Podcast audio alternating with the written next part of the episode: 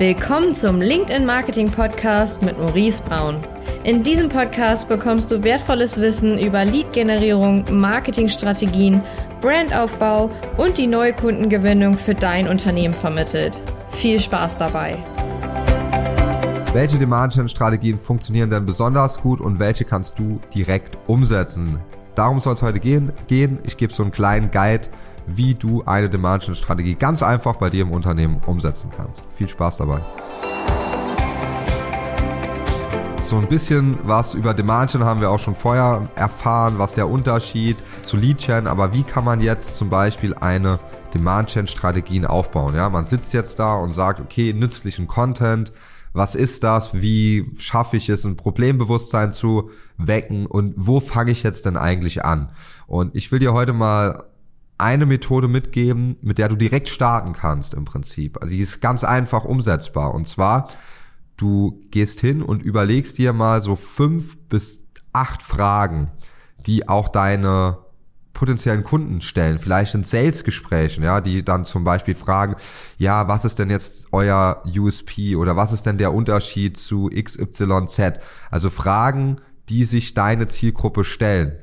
Aber auch Fragen, die sich die Zielgruppe stellt, wenn sie noch kein Problembewusstsein hat. Ja, das heißt, du musst auch mit den Kunden sprechen und einfach mal fragen, hey, wie war das denn vorher? Wie war da euer Ablauf?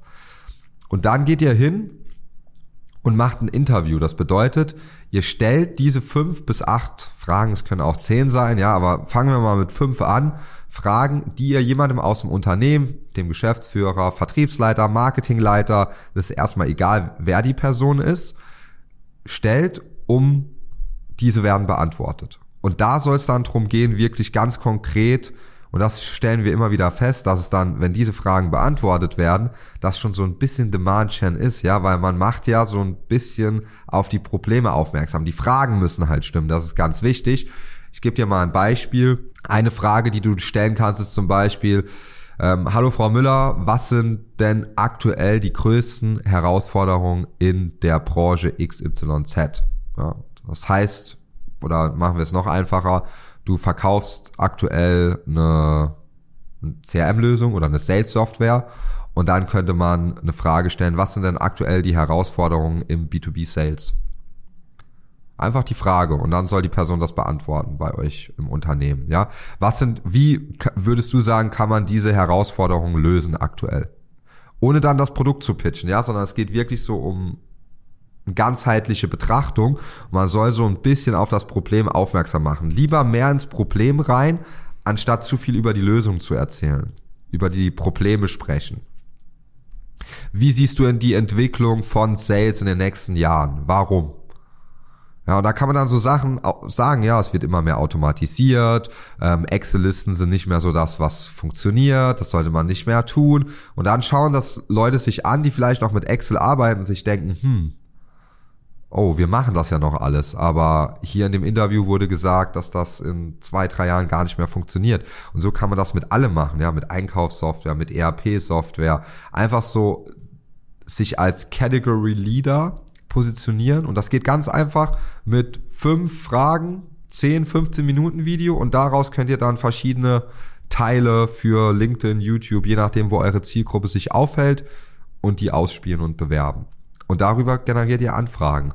Also es kann ganz einfach sein, wenn man weiß wie. Und mit dem kurzen Impuls will ich dich einfach mal dazu ermutigen, dass du das mal umsetzt, dass du sagst, hey, wir machen jetzt mal ein Video, 10, 15 Minuten und gehen die und die Fragen durch und schauen mal, was dabei rumkommt. Ja, und das ist ganz entscheidend. Wenn du das richtig durchführst, dann hast du im Prinzip schon den ersten Baustein für eine Demand-Gen-Strategie und darauf kannst du alles weitere aufbauen. Ja, dann, du kannst im Prinzip dann, selbst wenn du Leads schon vorher generiert hast und du hast die E-Mail-Adressen, kannst du diese Snippets, diese Videosnippets, wo Fragen beantwortet werden, kannst du per E-Mail rausschicken. In einem Video. Die Leute freuen sich, wenn sie mal eine E-Mail bekommen, wo sie draufklicken können und da kommt dann direkt ein Video, anstatt immer nur Text. Wir haben da auch viel höhere Klickraten. Und das ist so etwas, das kann man recht einfach und schnell umsetzen. Man braucht nicht unendlich viele Ressourcen, sondern sagt, okay, die Person, die das Video macht, wir brauchen vielleicht 30 oder eine Stunde blocken, dann diese Fragen stellen, durchführen und das dann mal auswerten und schauen, was dabei rauskommt.